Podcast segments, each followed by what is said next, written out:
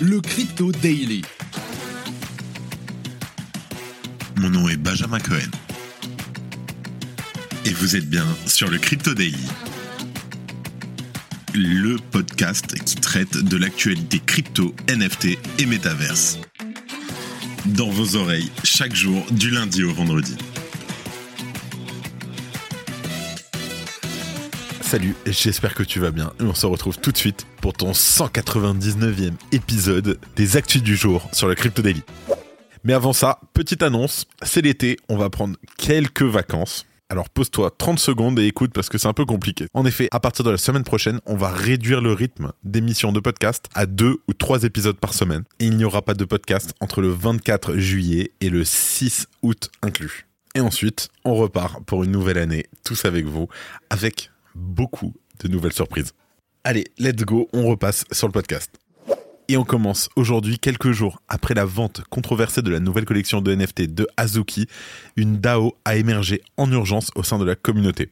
L'unique proposition de vote visant à engager un avocat pour aider la communauté à récupérer les 2000 Ethers a reçu près de 90% de soutien positif.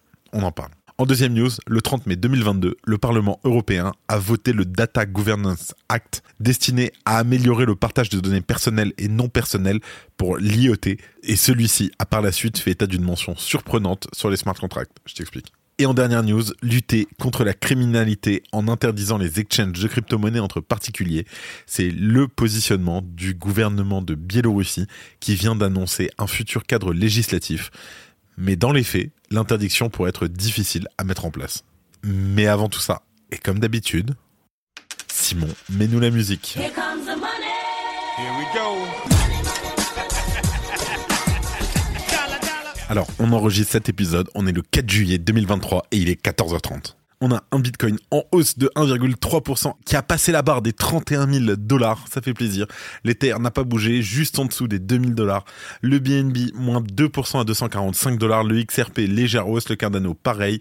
Et le Dogecoin qui suit. Le Litecoin baisse de 2,2% à 107 dollars. Et en dixième position, le Solana, plus 1,26% à 19,24 dollars.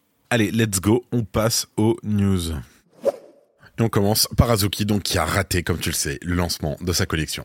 Azuki DAO, une communauté fraîchement créée pour l'occasion, ont proposé un vote de gouvernance afin de décider d'éventuelles poursuites judiciaires envers le fondateur de la collection de NFT Azuki, le fameux Zagabon, qui est aussi connu pour avoir été à la manœuvre sur des rug des arnaques, quelques mois plus tôt. En cause, bien entendu, le lancement jugé catastrophique de leur tant attendue dernière collection, les Elementals. Pour rappel, il s'agissait de 10 000 Elemental Beans qu'il fut possible de consommer pour révéler un Azuki Elemental pouvant contrôler l'air, le feu, la terre ou l'eau. En moins d'un quart d'heure, la collection était totalement vendue, ne laissant même pas le temps à la vente publique de démarrer. Et ce, malgré le prix conséquent de 2 Ethers l'unité. T'imagines? De cette manière, le projet a pu lever 20 000 Ethers. On parle de presque 40 millions de dollars en l'espace de 15 minutes. Sur le papier, la communauté semblait conquise, mais dans les faits, ce fut beaucoup plus compliqué. Alors que le processus du mint a été vivement remis en cause dans un premier temps, c'est surtout le design de la collection qui a fait grincer des dents. Les Elementals sont très ressemblants aux Azuki de base. Et c'est un raté qui malheureusement a coûté très cher à l'équipe d'Azuki le gain de quasiment 40 millions de dollars a été très vite éclipsé par la perte de 140 millions de dollars de capitalisation pour leur collection principale. Pour info, le floor price d'Azuki est passé de 14,4 Ethers la veille du mint à 7,1 Ethers une semaine plus tard, ce qui représente une chute de plus de 50%. En tout cas, le titre de la proposition de gouvernance émise par la DAO d'Azuki est sans appel. Engager un avocat et aider la communauté à récupérer les 20 000 Ethers de Zagabon.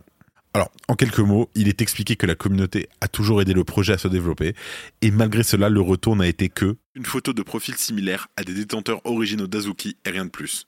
Ajoutant même que l'équipe les arnaque de manière flagrante avec des promesses d'empathie. Alors, si elle est adoptée, la récente proposition d'Azuki Dao demanderait à un avocat de porter plainte contre le fondateur d'Azuki le fameux créateur, connu uniquement sous le pseudonyme de Zagabon. Celui-ci est également accusé d'avoir créé des arnaques sur plusieurs projets. La proposition viserait également à obtenir un remboursement de la vente. La communauté Azuki DAO l'utiliserait alors pour promouvoir la croissance de l'ensemble de la communauté Azuki et fournir des récompenses et des incitations aux artistes, aux créateurs de contenu et à tous ceux qui contribuent directement à ce projet.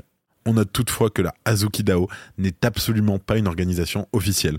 Le groupe a été formé pendant le week-end en réponse au lancement raté de la collection. Le token BIN, c'est le token qui a été utilisé pour le vote de gouvernance, a été envoyé via le billet d'un airdrop à tous les détenteurs d'un NFT de la collection Azuki. Et au moment où on enregistre, le vote s'est clôturé avec 88% de soutien positif. Il sera donc intéressant de suivre l'issue de cette affaire, d'autant plus qu'il s'agit d'une première pour une communauté de détenteurs de NFT de poursuivre en justice son fondateur par le biais d'une DAO. À suivre.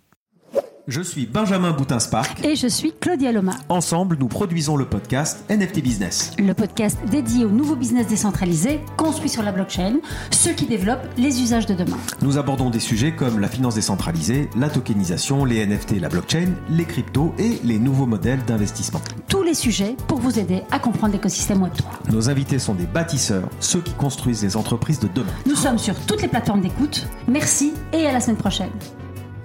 En deuxième news, on parle de la mort des smart contracts en Europe et le Data Government Act. Je t'explique. Ce projet de loi a été mis en place en mai 2022 dans le but de faciliter les partages des données dans le domaine des objets connectés. Cependant, et malheureusement, depuis le début de l'année 2023, un nouvel article a été proposé. Ainsi, l'article 30 concerne les prérequis essentiels relatifs aux smart contracts dédiés au partage de données. Parmi ces prérequis, l'Union européenne souhaite la mise en place systémique de kill switch, c'est-à-dire une fonctionnalité qui permet de résilier ou d'interrompre toute transaction en lien avec un smart contract donné.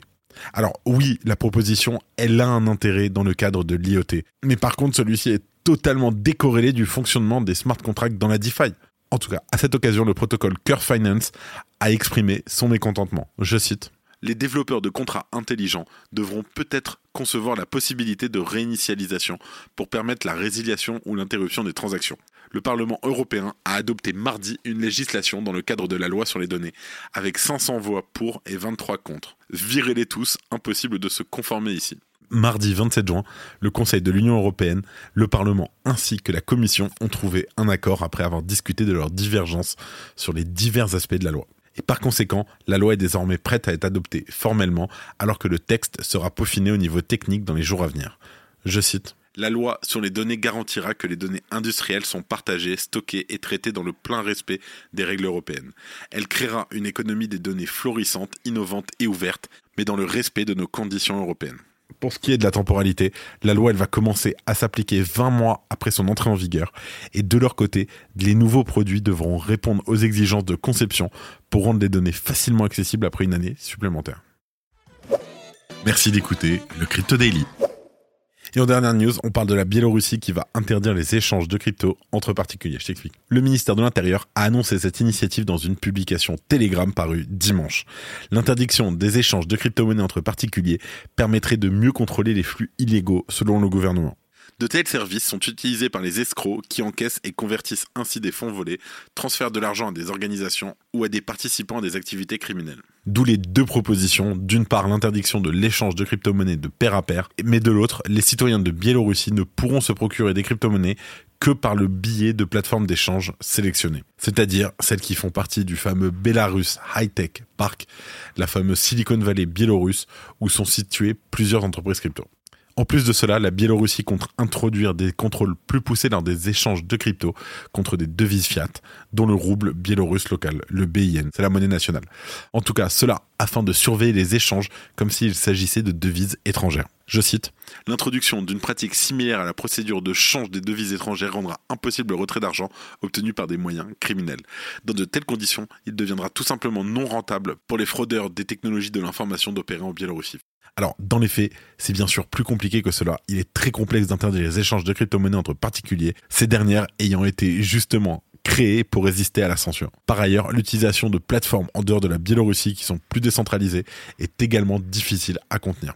Par exemple, la Chine qui en avait fait l'expérience lors de l'interdiction de transactions en crypto avec un marché noir qui avait explosé.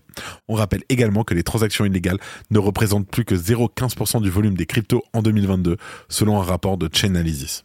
Donc oui, c'est sûr, on peut s'interroger sur la nécessité d'interdire un pan entier des systèmes technologies de la finance pour contenir ce qui ne représente au fond qu'une fraction de l'écosystème. On va voir ce qui se passe. Et avant de terminer, les actualités en bref avec notre partenaire Bean Crypto. La plateforme OKEx, OKX vient de renouveler son partenariat avec Manchester City avec un contrat à 70 millions de dollars. Des garanties ont été signées pour que les preuves de réserve de la plateforme soient utilisées. Singapour dévoile des changements législatifs exigeant que les entreprises de crypto-monnaies détiennent leurs fonds des clients dans une fiducie statutaire intensifiant la régulation des actifs numériques sur l'île. Le portail de réclamation pour les clients FTX qui devait ouvrir ses portes le 3 juillet est reporté. Merci de ton écoute. N'oublie pas, demain, c'est le 200e épisode. Vous allez pouvoir avoir un NFT totalement gratuit, je vous rassure, qui va vous offrir beaucoup, beaucoup d'avantages, de rire et surtout de souvenirs. Il sera disponible dès demain et ce sera en description dans l'épisode. C'est la fin de ce résumé de l'actualité du jour sur le Crypto Daily. Évidemment, pensez à vous abonner pour ne pas rater le suivant, quelle que soit d'ailleurs l'application que vous utilisez pour m'écouter. Rendez-vous aussi sur Twitter et LinkedIn pour d'autres contenus d'actualité exclusifs. Je crois que j'ai tout dit, faites attention à vous, et moi je vous dis à demain. C'était Benjamin pour le Crypto Daily. Merci et à très vite.